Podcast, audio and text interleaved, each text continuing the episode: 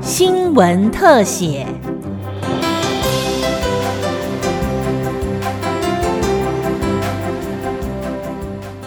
听众朋友您好，欢迎收听今天的新闻特写节目，我是吕明宗。调查局肩负国家安全和打击犯罪的使命，不少青年报考调查局想加入这个行列。一百多位学员经过一年辛苦扎实的训练，九十三位顺利结业了，正式成为调查局胜利军。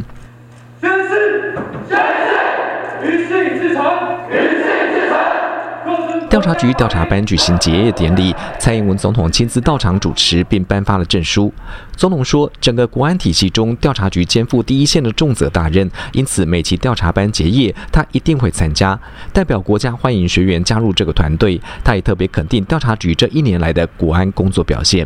当政府专注防疫的同时，调查局也查获多起境外势力散布的假消息，及时防止错误的疫情资讯。在台湾混淆视听，以及在执行防疫专案期间，调查局破获了多起不孝厂商混充原物料、制造非法口罩的案件。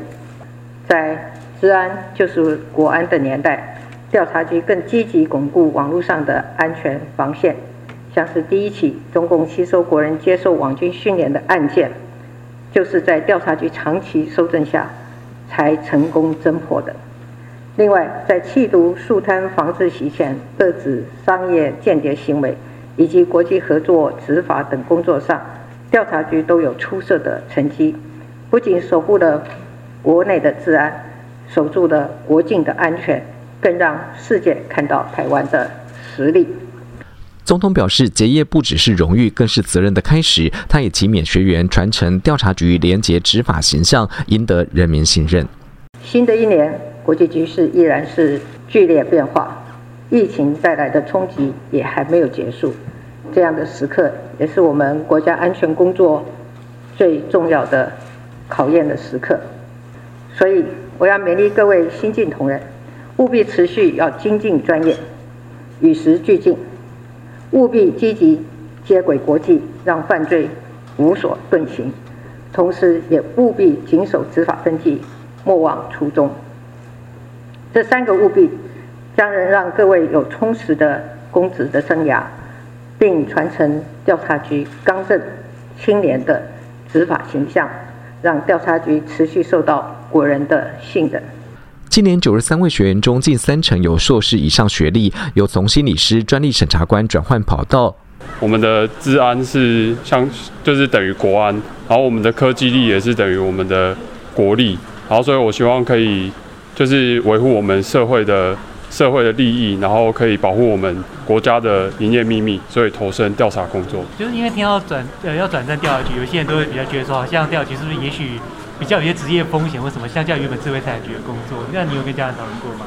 呃，有，但是我认为就是调查工作，它是它所带来的成就感是其他工作无法带给我的，所以我决心投身调查工作。也有姐妹档，妹妹是调查工作组，然后我是法律实务组，对对，但是要法律问题我就可以教她，对，所以我们就算可以互相问，对对对。那妹妹有没有可以帮你的地方？妹妹当然有 啊，因为政治学跟社会学也是很重要的科目，跟将来的工作也有关系，对，然后相关理论她比较懂。还有女儿继承父业。女学员胡雅佳的父亲也是调查官，未来父女都在新北市调查处服务，携手打击犯罪。看着爸爸这样一路打击犯罪，其实自己也激发自己不少想要报考本局的志趣，这样子。跟老家是同一个单，同一个都在新北市调处。对对对。工作有压力啊？呃，一定会的，对啊，光环之下。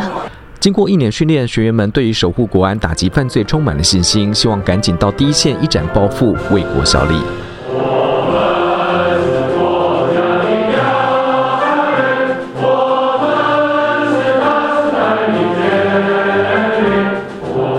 以上新闻特写由警广记者吕明宗采访制作，谢谢您的收听，再会。